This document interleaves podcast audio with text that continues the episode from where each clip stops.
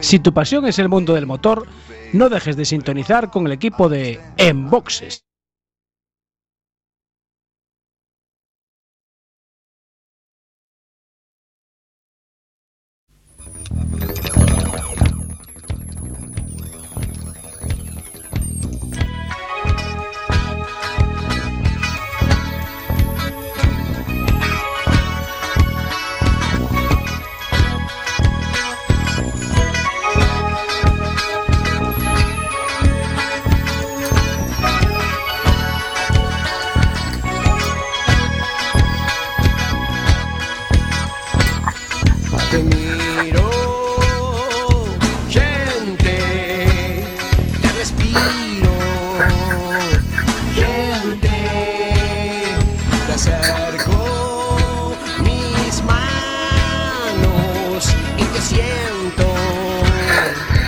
Buenas noches, conciencias. Vamos a nuestro mundo. Estamos en Cuac FM, en el programa Simplemente Gente, programa sobre la diversidad cultural en Coruña y sobre los derechos de las personas migrantes. Hoy, miércoles 25 de noviembre, Día Internacional de la Eliminación de la Violencia contra la Mujer. Ni una más. Hay miles de personas migrantes sin papeles, sin poder trabajar y sin ningún tipo de ayuda del Estado. Se les debe regularizar ya, para que nadie quede atrás. Del control de sonido se encarga Carlos Reguera. Hola, buenas noches, Carlos. Hola amigos y amigas, vamos allá. A través de internet tenemos al señor García. Buenas noches, señor García. Buenas y húmedas, húmedas y otoñales noches a toda nuestra lentería, a nuestro querido equipo que hace posible este programa y a nuestras invitadas.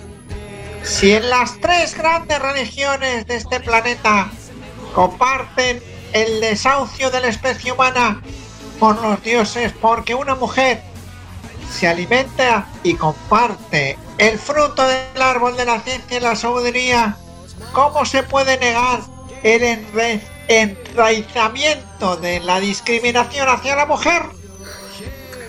no sé si se ha entendido la pregunta. ¿Cómo viene el señor García? También tenemos a través de internet a Marisa Fernández. Buenas noches, Marisa. Buenas noches, amigas y amigos. También tenemos a Oscar G. Buenas noches, Oscar. Hola, buenas noches. Aquí pasando frío. Y para un año que teníamos bueno, va y encima se muere Maradona. Vamos, que va completo, que me, me atragantaré con las uvas el 31 y me quedaré aquí. vamos, es que no puede ser, no puede ser. Y también tenemos a Josi Atillo. Buenas noches, Josi. Buenas noches, gente buena. ¿Qué tal estáis? Bueno, Muy bien. no tan bien como tú, pero ahí vamos. Y con todos nosotros también tenemos a Rubén Sánchez, que hará lo que pueda para que fluya este amordazado programa. Amordazado, porque fíjate tú, señor Grande Marlasca, se lo recordamos y os lo recordamos a toda nuestra oyontería, ¿te puedes creer que todavía seguimos amordazados por la ley mordaza?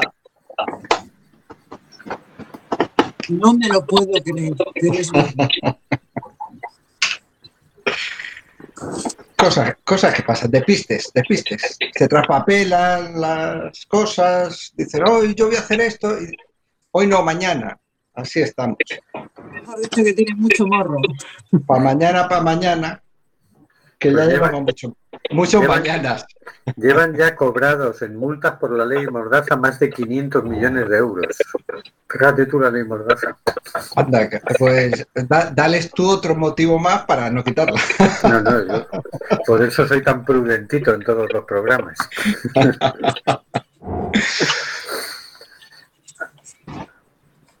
Bueno, pues parece que hay problema con los audios, así que vamos a empezar con cositas de la actualidad por el señor García. Adelante, señor García. Vamos allá. Mientras se solucionan las dificultades técnicas y escuchamos la sintonía cuando proceda, cuando se pueda.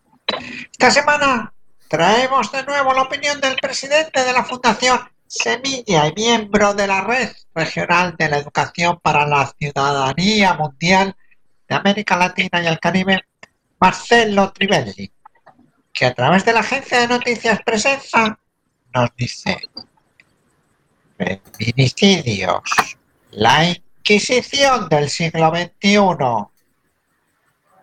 La reciente celebración de Halloween o Noche de Brujas trae preguntas sobre cuál es el origen de la palabra bruja. ¿Cuál es el, el significado en el imaginario colectivo? ¿Cuál es el impacto que ello tiene sobre las mujeres? Las respuestas están a la vista. La desvalorización de la mujer y su demonización son detonadores de feminicidios, al igual que lo fue la Inquisición en la Edad Media. Si bien no se sabe con certeza cuál es el origen de, las de la palabra bruja, se dice que el término tiene origen celta, pues procede de la palabra brosha, la cual significa ver osha, y que se traduce como muy alta. Muchas gracias, Carlos, por solventar el problema. En la mayoría de las culturas ancestrales, las mujeres brujas eran muy respetadas, al igual como lo son las machis o chamanes en los pueblos originarios de América Latina, por su gran conocimiento de la naturaleza, de las plantas y hierbas y de sus usos medicinales. Cumplen también el rol de vínculo con la madre tierra entre los miembros de sus comunidades.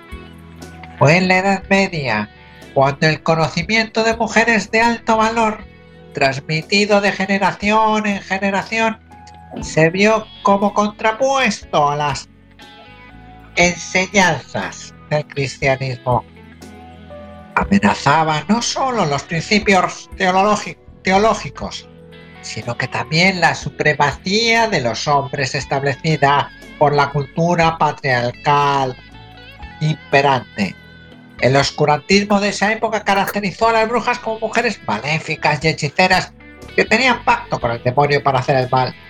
Llevadas ante el santo oficio, las mujeres fueron acusadas de brujas y sentenciadas a multas, exilio, castigos, torturas y a morir quemadas en la hoguera.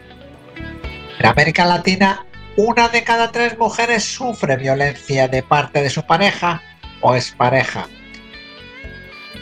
El año 2019 hubo casi 4.000 feminicidios, de los cuales 45 ocurrieron en Chile, país de residencia del opinador. Un estudio reciente realizado por la Fundación Semilla en el sistema escolar en la región metropolitana de Santiago señal, de Santiago de Chile señala que una de cada tres estudiantes ha sido discriminada por género y que la mayoría de los y las jóvenes no acuden a las instancias institucionales cuando han sido abusadas o violentadas porque no confían en obtener justicia. Más aún, deben ser indicadas con el dedo como provocadoras de la situación que vienen a denunciar. La pandemia y las medidas sanitarias han agravado la situación y por ello, hoy más que nunca, necesitamos avanzar hacia una nueva escuela que imparta y viva una educación no sexista, preocupándonos del desarrollo integral de las personas. Y esto involucra deconstruir los roles de género, expandir las potencialidades de cada persona, considerando también una educación que aborde la sexualidad de manera amplia e inclusiva y no limitada solo a, a aspectos biológicos. La Inquisición duró aproximadamente 350 años y su fin fue hace unos 200 años. Sin embargo, para las mujeres golpeadas, abusadas y asesinadas, la cultura, la cultura y los valores de la Inquisición siguen vigentes. Los feminicidios son la Inquisición del siglo XXI acaba diciendo de construir, reaprender, empatizar, son algunos de los ingredientes que nos pueden hacer ver lo humano en uno mismo y en las otras personas.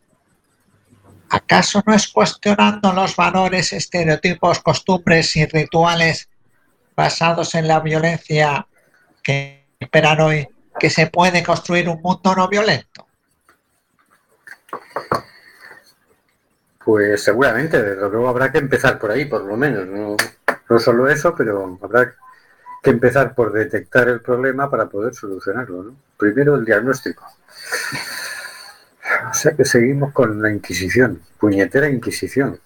Sí, bueno, ya sabes tú que una vez que algo está en el poder, sacarlo de ahí es complicado. Y si han sido cuatro años, pues parece que con un poco de agua, varios calderos de agua caliente puedes conseguir quitarlo, pero eso ha sido. Los años que llevan, pues dos calderos de agua caliente no llegan. Hay que frotar y frotar mucho. Como decía antes el señor García, como somos un sistema basado en una mitología ya machista de origen, ¿no? pues somos un sistema patriarcal que ya de entrada o lo superamos o no hay escapatoria aquí. Claro, y, en ese sentido está claro que si no reconoces esa condición de origen no vas a poder superar, porque no reconoces ningún, ninguna dificultad. Para superar las dificultades hay que reconocerlas. Y en ese sentido, claro, una de las cosas que, de las herramientas que daba el señor García, lo de empatizar, ponerse en lugar de las otras personas, el de construir y el revisar de en qué valores andamos, andamos, eh, hemos sido educados y andamos trabajando todos los días. Porque aquí eh, el carnet de feminista yo creo que lo puede sacar, pero uno tiene, tiene que revisar sus actos día a día. Me acuerdo ahora, y no me voy a enrollar mucho más, del comentario que hizo nuestro querido y portavoz del gobierno, Fernando, portavoz pandémico, Fernando Simón, cuando en una entrevista personal hizo un comentario así medio chistoso, que entre hombres es habitual, "Ah, eh, las enfermeras, jiji, jaja, tal", le cayeron por ese comentario machista y él mismo dijo, pues sí, sí, me doy cuenta que aún tengo mucho que, que revisar, que eh, superar, porque vamos, somos, no iba a decir, somos, estamos presos, pero sí estamos condicionados por nuestro, eh, por nuestro paisaje de formación, por nuestra época educacional. Eso es irremediable. Vamos, que lo llevamos en los gérmenes, que decía la otra. Claro. La cuestión es detectar los gérmenes y vacunarlos. Los gérmenes que decía la otra o el otro. No, era, es un personaje de, de una novela de Guillermo Fesser, que en vez de decir lo llevo en los genes, decía lo llevo en los gérmenes. Y el personaje femenino. ¿no? Vale, vale. Pensaba que era un dicho. Bueno, eh, vamos a escuchar la canción Nanay de Mala Rodríguez. Si es que, si es que puede ser.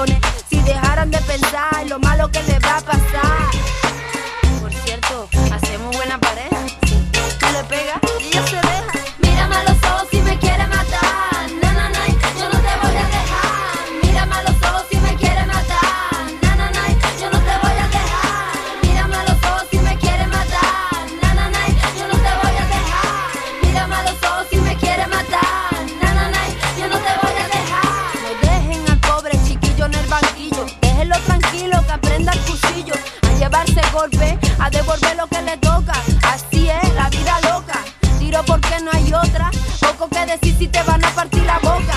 Ay, Señor, enséñame a caminar. Aún me queda mucho todavía en que pensar. Si a mí no me comprende nadie, yo me siento sola. ¿Cuándo va a aprender tú poner una lavadora? Voy a empezar a pensar en cambiar de emisora. No te quejes tanto, ya va siendo hora. Los kilos que perdí, a quien se los tuvo que encontrar. ¿Y qué voy a hacer? Si se atreven a venir a mi casa a faltar, nanay, yo no les voy a dejar, yo los voy a matar.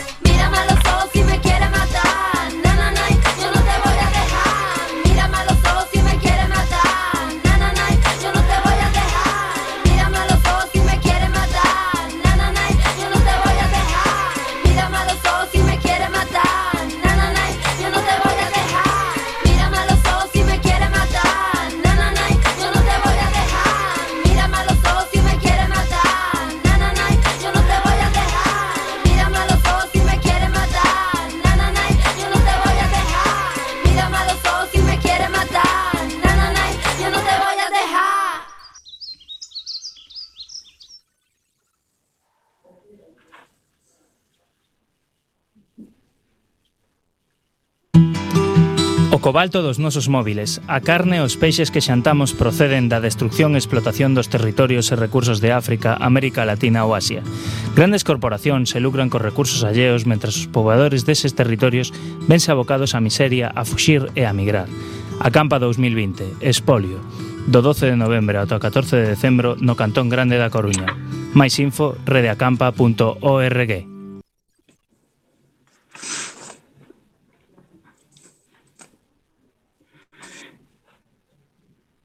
El altavoz, Rubén, lo tienes silenciado. Gracias. Decía que tenemos un mensaje por WhatsApp de una oyente que se llama Hortensia, que dice, buenas noches, lo más importante es educar y educar. Desde pequeños, niñas, niños, respeto a la igualdad, con sororidad. Falta mucho camino por andar. Es como que se avanza lentamente. Bueno, damos con, con ese WhatsApp, comienzo la tertulia. Hoy vamos a dedicar el programa a una tertulia sobre el tema de, del feminismo, los feminicidios. En los últimos años, mm, el, el feminismo ha experimentado un avance impresionante aquí y a nivel internacional. El exponente más espectacular, no el único, eran las manifestaciones multitudinarias. Pero ese aspecto queda muy tocado por la actual situación de pandemia. ¿Cómo veis el momento actual del feminismo? ¿Se ha parado? ¿Sigue avanzando? ¿Retrocede? Puede empezar quien quiera.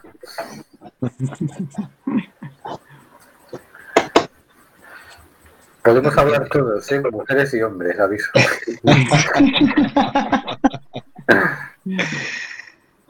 Yo creo que, eh, pues me yo me animo, yo creo que el feminismo avanza y es imparable.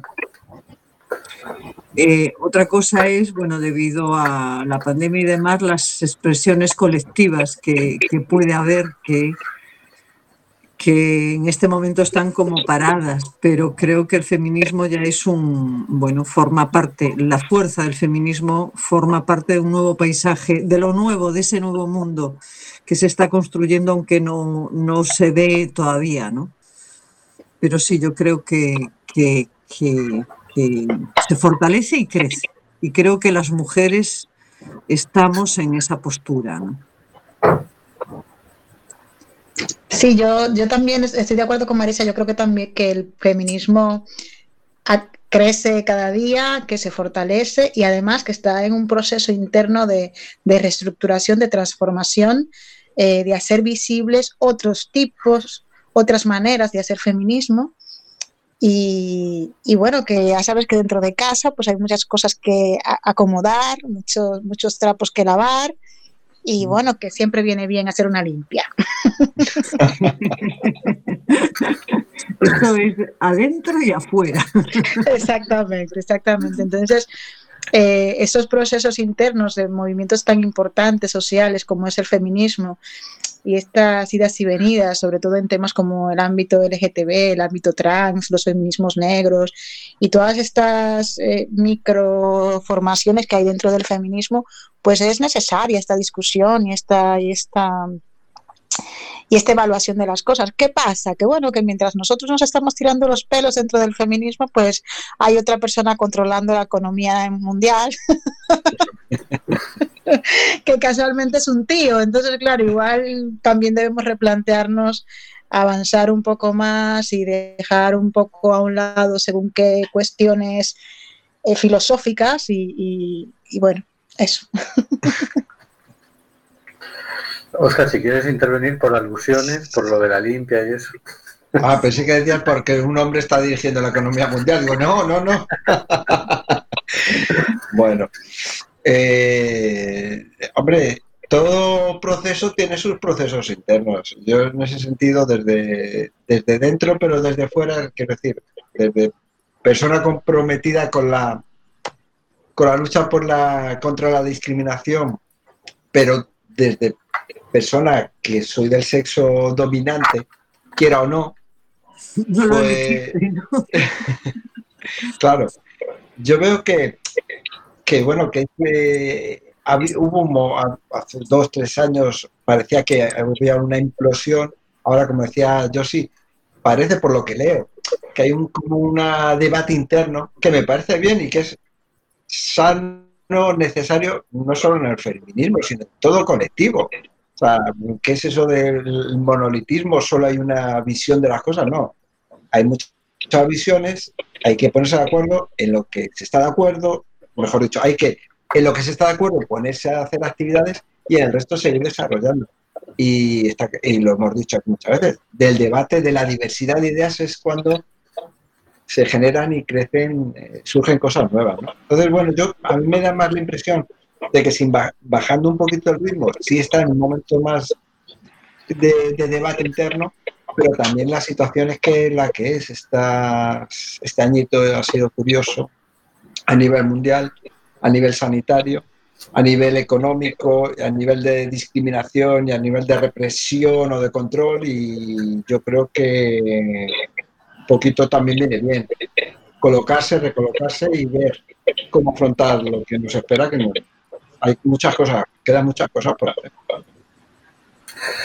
Sí, yo también estoy de acuerdo con que la cosa va avanzando más menos espectacularmente. Ya recordar que la última gran manifestación, la del 8M, ya estuvo tocada por, por la pandemia, ya se notaba que más gente no había, que era más o menos la misma, un poquito menos, porque ya estábamos en plena, en plena pandemia, ¿no? Pero yo creo que sí se ha avanzado con los techos de cristal. Yo qué sé, ahora hay una vicepresidenta en Estados Unidos, va a haber una presidenta en el Consejo General del Poder Judicial. El gobierno en España es completamente paritario.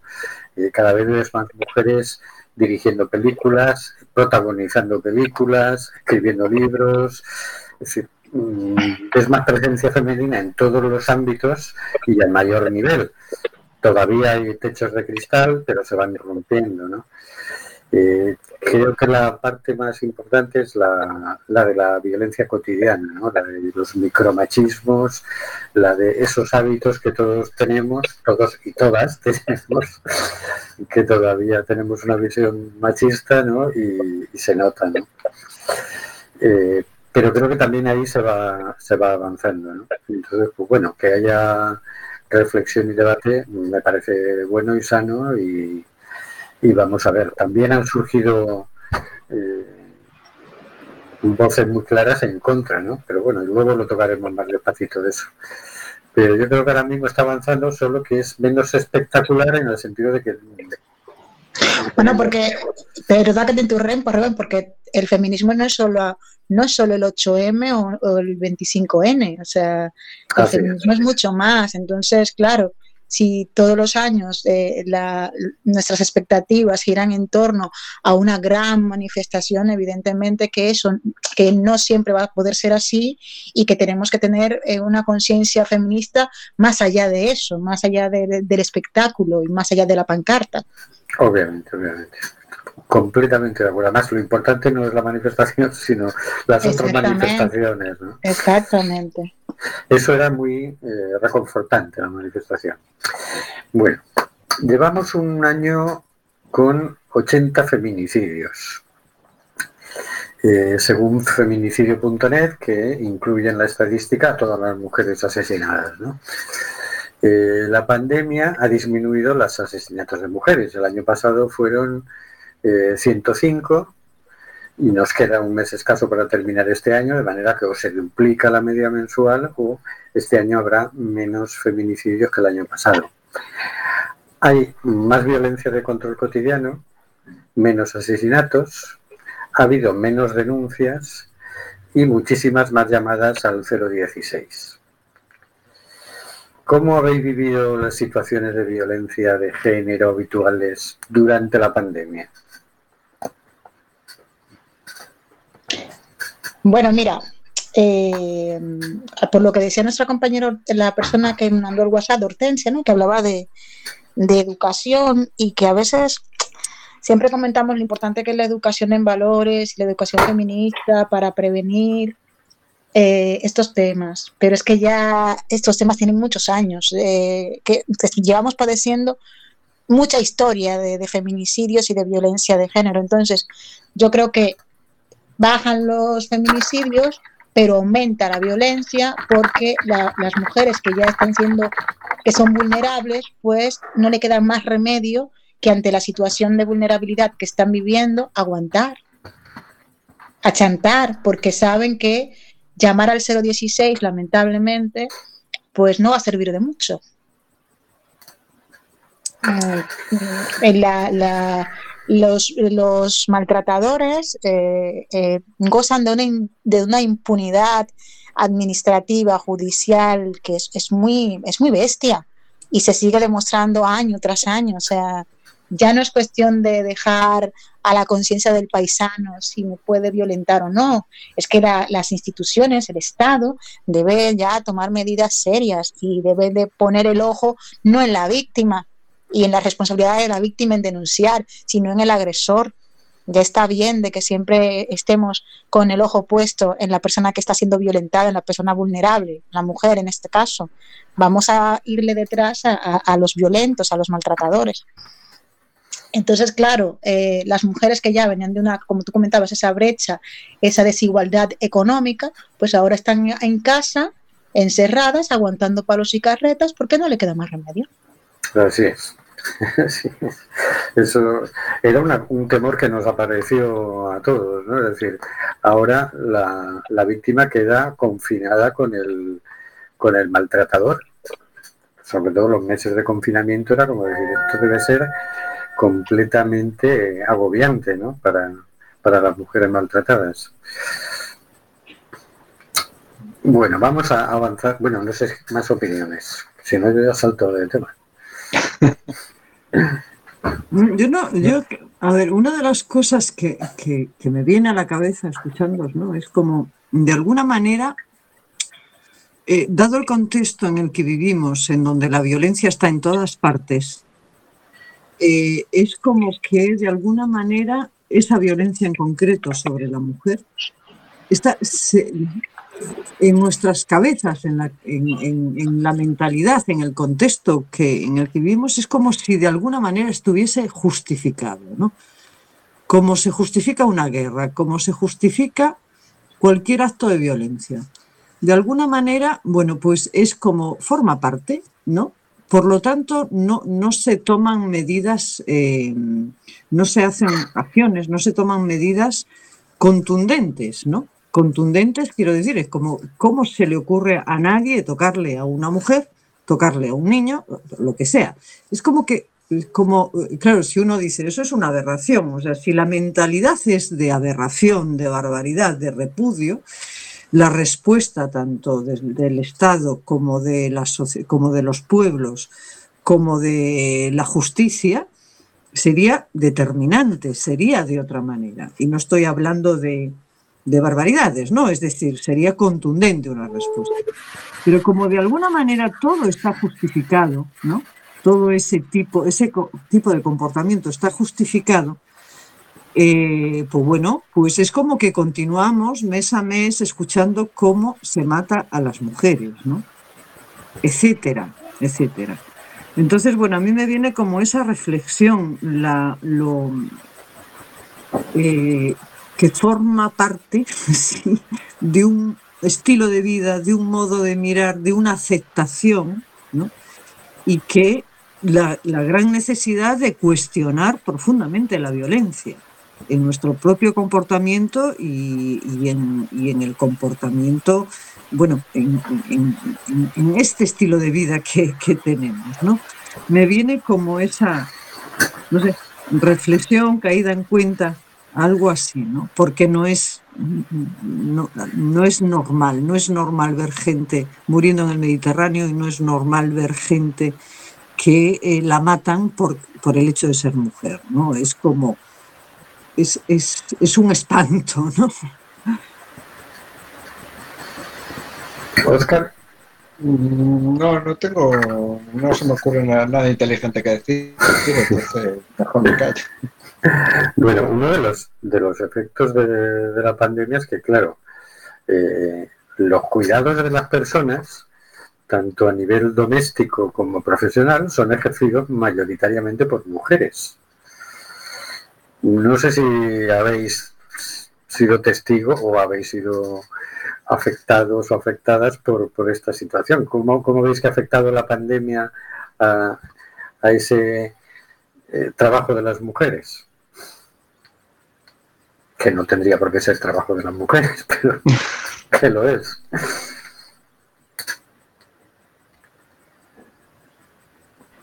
Bueno, pues mira, fíjate que justamente el sector de los servicios y de los cuidados eh, fue uno de los sectores que más trabajó durante la cuarentena y la pandemia, durante este tiempo de crisis sanitaria, porque los empleadores eh, necesitaban seguir teniendo servicio eh, sin importar pues eh, la carga familiar o la carga eh, física y emocional que tuviera la persona, en este caso mujeres, muchas de ellas migrantes, que ejercían esos trabajos precarios.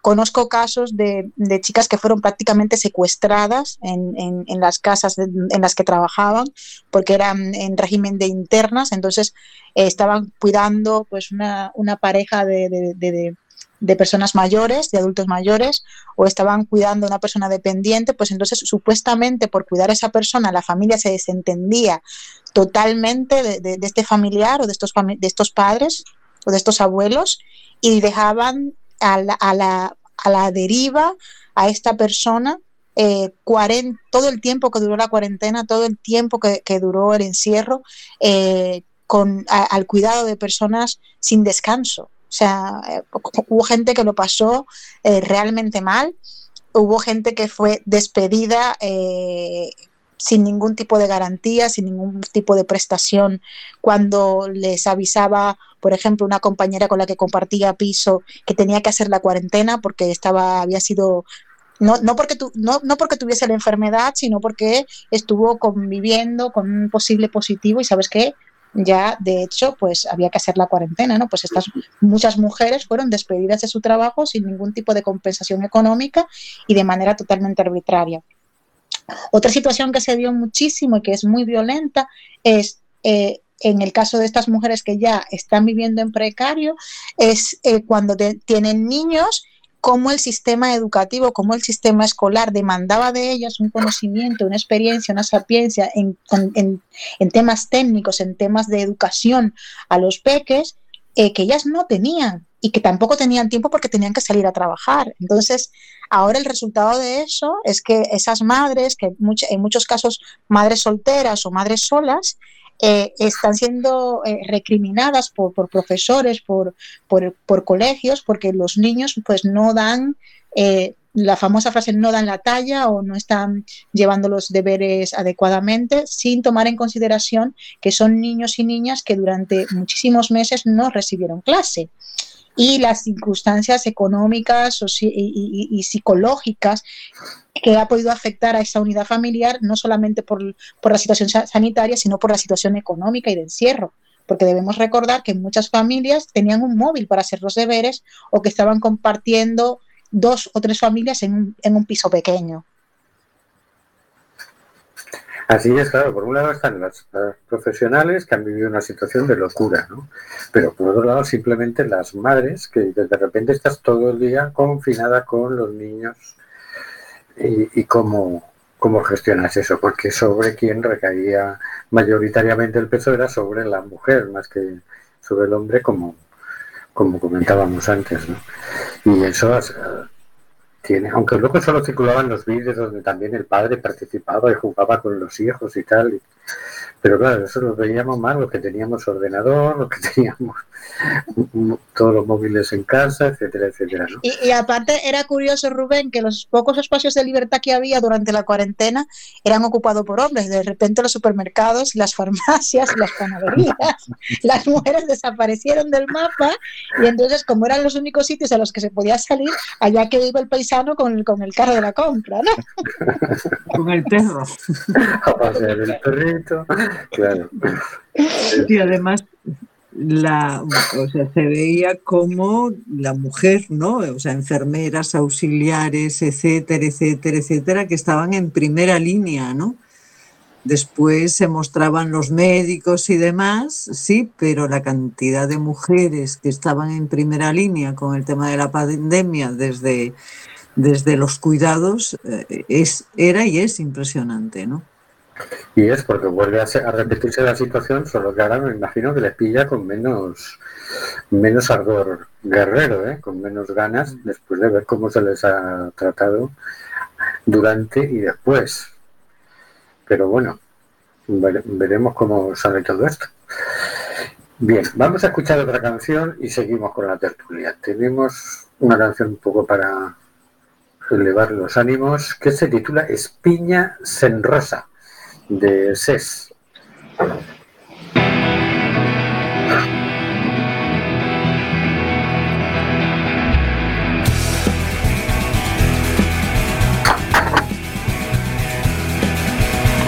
Eu son espiñas en rosa para o lobo e o chacal Eu son espiñas en rosa para o lobo e o chacal Desde o teito de cristal que non me queiran sorrir Desde o teito de cristal sorrir Prefiro ser mala que camelia para lucir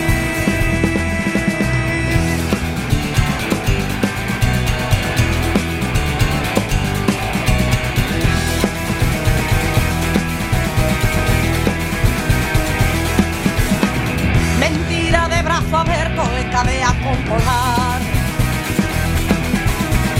Mentira de brazo aberto e cadea con polar Eu son espiñas en rosa para o lobo e o chacal. Eu son espiñas en rosa para o lobo e o chacal.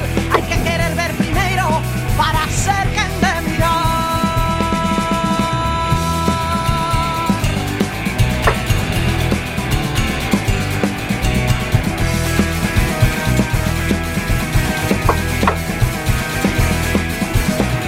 E ninguén que me ambicione nin que me permita ser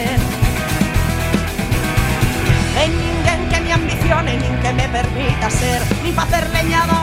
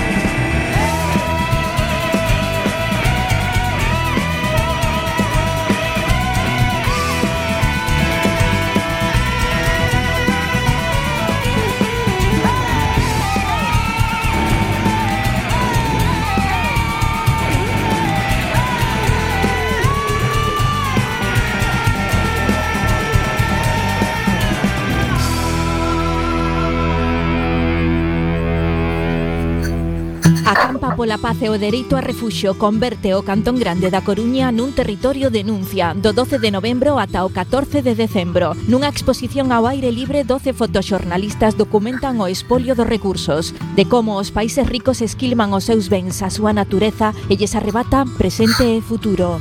Fiestras ao Congo, a Amazonia, a Colombia, ao Sáhara. Mais info redeacampa.org. Y vamos, vamos, eh, continuamos con nuestra tertulia sobre el feminismo. El feminismo ha influido en los movimientos sociales produciendo más horizontalidad, más amabilidad, más democracia, más búsqueda de consensos. Sin embargo, ha surgido un rebote. De repente hay más crispación, más verticalidad, incluso en organizaciones de izquierdas, más debates llenos de testosterona. ¿Cómo interpretáis este fenómeno? Hombre, personalmente pienso que es eh, la, eh, la ruptura de- del péndulo. Vamos hacia un lado y el péndulo después, cuando llega al tope en ese momento, va hacia, hacia el otro lado. Un poco la acción-reacción, también del péndulo, la, la reacción de eh, algo que, de un sistema social que se siente cuestionado y atacado, claro, reacciona. Y claro, no solo por el feminismo y por los movimientos sociales, sino por la crisis permanente que llevamos viviendo en los últimos 40 años, donde todo se cae, el sistema cuando tocas, aunque sea cerquita de sus bases, de sus poderes, pues reacciona con, con ciertas cosas. ¿no? Y una de ellas es, por supuesto, la testosterona, que, que no falta que está llena de testosterona eh, la- los valores y las bases del sistema. Sí.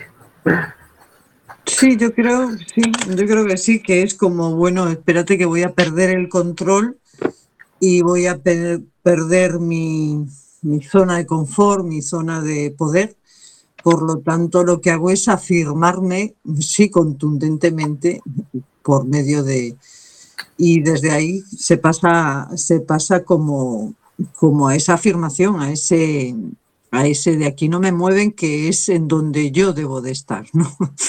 De alguna manera creo que es como una autodefensa, ¿no? Y un temor a lo nuevo, ¿no? Sí. Sí, no hay más que ver, y ya me callo para no hablar más, que mucho- muchas de estas reacciones en contra apelan a la tradición, ¿no? Como si la tradición es que todo está bien por ser tradición, por tener 100 años. Porque, a ver, la ablación en África tiene muchos años y está bien, ¿no? O sea, el, el que la eh, se obligue a niñas a casarse con señores de 40, 50 años en algunos sitios, y no hace tanto aquí en España también, era una tradición en ese momento. Y estaba bien, pues no. El que el primogénito, y sabiendo un tema que el primogénito de una familia fuera el que le dará todo y los, el resto de la familia se quedara sin nada, era una tradición. Y estaba bien, era justa. No, o sea, las tradiciones son eso, tradiciones, cosas heredadas de, de años atrás, pero que hay que superar. Vamos, que hay que cuestionarlas y saca- acabar con cuestionarlas, ¿no? Y pasar a otra cosa, porque imagínate. Fijaros que incluso ha surgido un, un discurso negacionista de, de- de la violencia de género por parte de la ultraderecha. Que en realidad hay muchas denuncias falsas, que en realidad también hay muchos hombres maltratados, como si más o menos estuviéramos a la par, ¿no? Pero Bueno, porque perder los privilegios es muy duro. O sea, si estás mantenido todo el tiempo mandando y, y diciendo cómo se tienen que hacer las cosas, pues de repente que vengan a decirte que, que mira, que ya no más, que hay que repartir, es muy jodido. Yo entiendo que, que, que la gente, se, se- que, que algunos sectores, sobre todo los que suelen ser... eh, la gente piensa que, el- machismo es algo de gente ignorante, eh, de personas pobres, y es todo lo contrario. el machismo y la violencia de género son estructuras de mucho poder que ya se lleva gestando. Bueno, y si eso solo miremos las monarquías, cómo, cómo se manejan, no es cosa de barrio, no es cosa de pobres, no es cosa de borrachos ignorantes, ¿eh? el, el- el- el machismo y el maltrato a las mujeres. Eh, entonces, claro, perder esos privilegios, ese poder estar en, en- en las grandes mesas, en, en- en las mesas de gobierno y tener que compartir opinión con el que crees inferior, tiene que ser muy duro. Ustedes comenzaban el programa hablando de, de la ley Mordaza ¿no? y, de, y del dinero que se ha recolectado con las multas. Y yo me pregunto, y todas esas barbaridades que dicen lo de, las, lo de la izquierda, todas esas burradas que dicen los del color verdes fosforitos, eso a gente no le cae multa, la ley Mordaza no funciona. ¿Qué, qué pasa ahí? Porque si hay gente que vierte veneno a, a ton ni son, son esas, y parece que, bueno, que no pasa nada. Sí, sí, efectivamente. Como, si tuvieran, como si tuvieran permiso para hacerlo, ¿no? Impunidad total, impunidad total. Claro, es que no todo el veneno es igual, es de la misma categoría, ¿ves? Está claro, de toda la de toda la- es una tradición. El veneno que viene de arriba es, es, es lluvia que hay que agradecer los que estamos abajo. Que, que al final se lo agradezco, Car, eh, Maritza y, y Rubén y compañero que, que no recuerdo tu nombre. al final, como, migra como mujer negra e inmigrante, lo agradezco. Yo agradezco el discurso de voz. Y le voy a Ajá. decir por qué lo agradezco. Porque du- durante muchos años las reivindicaciones que se hacían en ese sentido se veían como exageraciones y se negaban. No se creían. Y han tenido que venir estos impresentables a demostrar que todo lo que se viene denunciando, toda esa desigualdad, toda esa, todo, ese, todo ese racismo institucional que hay, han tenido que venir y, y meterlas al Congreso para que se den cuenta que efectivamente existe y que tiene mucho apoyo, mucho, demasiado, tristemente. Y es llamativo como hay mujeres, bastante, que también apoyan ese mismo discurso, ¿no? Ese mismo relato. Sí. Nos, llega un mensaje por WhatsApp de Hortensia también que dice, para vivir en libertad hay que ser mala mujer. Es esto de la canción de, de. Eso me recuerda a las mujeres que hace dos mil años luchaban por un lugar en la sociedad. Sí es cierto que se ha avanzado, pero vamos lentos, insisto, y creo que es porque siguen siendo en su gran mayoría hombres quienes imparten leyes al respecto. Abrazos a esas dos luchadoras por los derechos humanos. A los tres hombres también. Gracias, Hortensia. Un abrazo, Hortensia. Bueno, ahí está claro que la discriminación y la violencia hacia la mujer tiene viejas y profundas raíces culturales. Además del legislar y de educar, ¿dónde pensáis que hay que actuar para revertir la situación? Mira, eh, te voy a poner un ejemplo sencillo de aquí de Galicia, de Coruña, que no hay que irse muy lejos, ¿no? Eh, eh, a mí me, asombra cuando supuestamente con la etiqueta de, mm, formación sobre igualdad, ¿no? Intentando eliminar la brecha, ofrecen a mujeres formación de limpieza y de cuidados, por ejemplo, subvencionadas por el ayuntamiento. Es que me parece una barbaridad. Cositas pequeñitas, ¿eh? no hace falta. Pero ¿cómo pretendes tú luchar contra la desigualdad de las mujeres y los hombres, contra la brecha salarial, contra la violencia, y les ofreces como formación lo mismo que las mujeres vienen haciendo de forma gratuita durante toda su vida? O sea, ahora hay cursos para todo. Curso para limpiar hospitales, para limpiar casas, para limpiar escaleras, para saber cómo poner un pañal del derecho y un pañal del revés. Eso ya, por desgracia, a las mujeres ya no, no tienen que enseñárnoslo, ya no lo impusieron por, por, durante mucho tiempo. ¿Por qué no fomentar otras cosas? Otras iniciativas más competitivas, más, más, más adaptadas al mercado actual, a la situación actual. Otra cosita, por ejemplo, aquí eh, las rentas eh, que hay, eh, por ejemplo, la risa, obliga a que si el hombre está recibiéndola, la mujer no la pueda recibir. Lo que hace que esa mujer tenga que seguir dependiendo de, de, ese hombre, la maltrate o no, da igual. Pero cuando hay una situación de dependencia, de desigualdad económica, estás fomentando de alguna forma la violencia. Entonces tampoco hay que ir muy lejos. Con revisar el patio y las cositas que hacemos, eh, igual nos vendría bien y, y, tendríamos más, más, más efectividad. Sí, no hace falta ir a grandes, a grandes, Sí, yo creo que hace falta una revisión personal, sí, tanto de hombres como de mujeres, un trabajo personal importante. Creo que ahí es en donde, en donde tendríamos que incidir. Creo que es en donde toca, ¿no? Hacer una revisión y, bueno, y revisar también los modelos que seguimos, ¿sí? que es la expresión de una sociedad también, ¿no? Bueno, hay varios frentes abiertos en el avance feminista. Nos quedan cinco minutos, ¿eh? Ya tenéis que ser muy escuetos.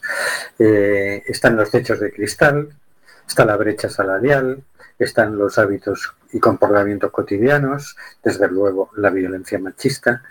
¿En qué aspectos sois más optimistas? ¿En qué creéis que se va a avanzar más rápido?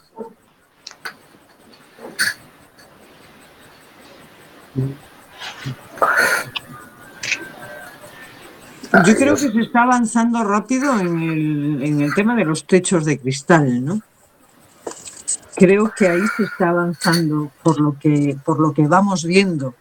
Y comentabas tú, Rubén, al principio, ¿no? Como que, bueno, por ejemplo, en España estamos teniendo a mujeres en puestos eh, de, responsabilidad en donde antes estaban los hombres, ¿no? Entonces se va viendo que por ahí eh, se está rompiendo. A mí me gustaría más encontrarme a la vecina de 80 años feminista. no. Pero creo que por ahí se, es por donde se está avanzando más. Dos minutos. No se puede ser, sí, que sea ese el ámbito, la brecha salarial, bueno, Depende del ámbito donde estés, pues sí parece que se está produciendo, pero bueno, eso, teniendo en cuenta el tipo de trabajo que se da a la mujer, estamos hablando de tema de cuidados, tema de, eh, sí, de cuidados básicamente, pues ahí, y el tipo de contrato que se le da a la mujer, eh, ahí aún hay que trabajar un poquito, un poquito más. Y los hábitos y comportamientos eso es un día a día y es un, un, un Ricky Martin, un pasito para adelante María, un, dos, un pasito para atrás, vamos así. Y ya telegráficamente, yo sí. Yo creo que el gran avance, aparte de lo que dicen los compañeros, es que hemos podido identificar y, y ver con claridad esas desigualdades, esos maltratos, esas violencias. O sea, tanto mujeres como hombres ya estamos, somos más conscientes de dónde ubicar esas desigualdades, esas, esas violencias que, que, se ejercen sobre la mujer. Y eso es un gran avance porque ya entonces sabemos contra qué enemigo estamos peleando. Muy bien, pues con esto nos vamos a despedir. Recordaros a todos que mañana a las siete y media por internet podéis asistir al encuentro online que organiza Campa, que será un- una mesa redonda sobre el expolio, expolio y derecho a refugio. Y con esto nos despedimos hasta la semana que viene. No olvidéis seguirnos por en nuestro blog, en Facebook, Twitter, en Instagram. Vamos, en nos falta el TikTok. Vamos a ver si se anima a abrir un TikTok y tal. Hasta luego, Carlos. Hasta luego. Hasta Chao. luego, Marisa. Buena semana, chao, chao. Hasta luego, señor García.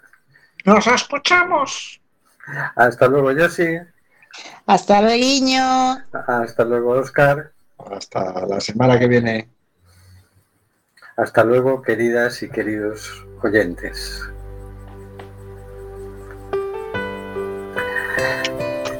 Está muriendo gente en el Mediterráneo y en el Atlántico.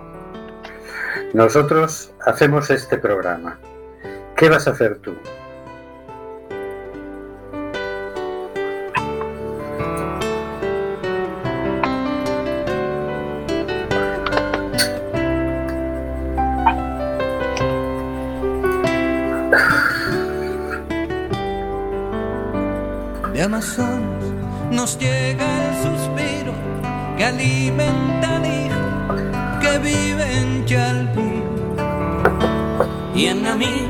Se escucha el ronquido, inquieto y dormido, del nevado del río. Mientras que hoy la pampa abraza Berlín. Coliseo despierta New York.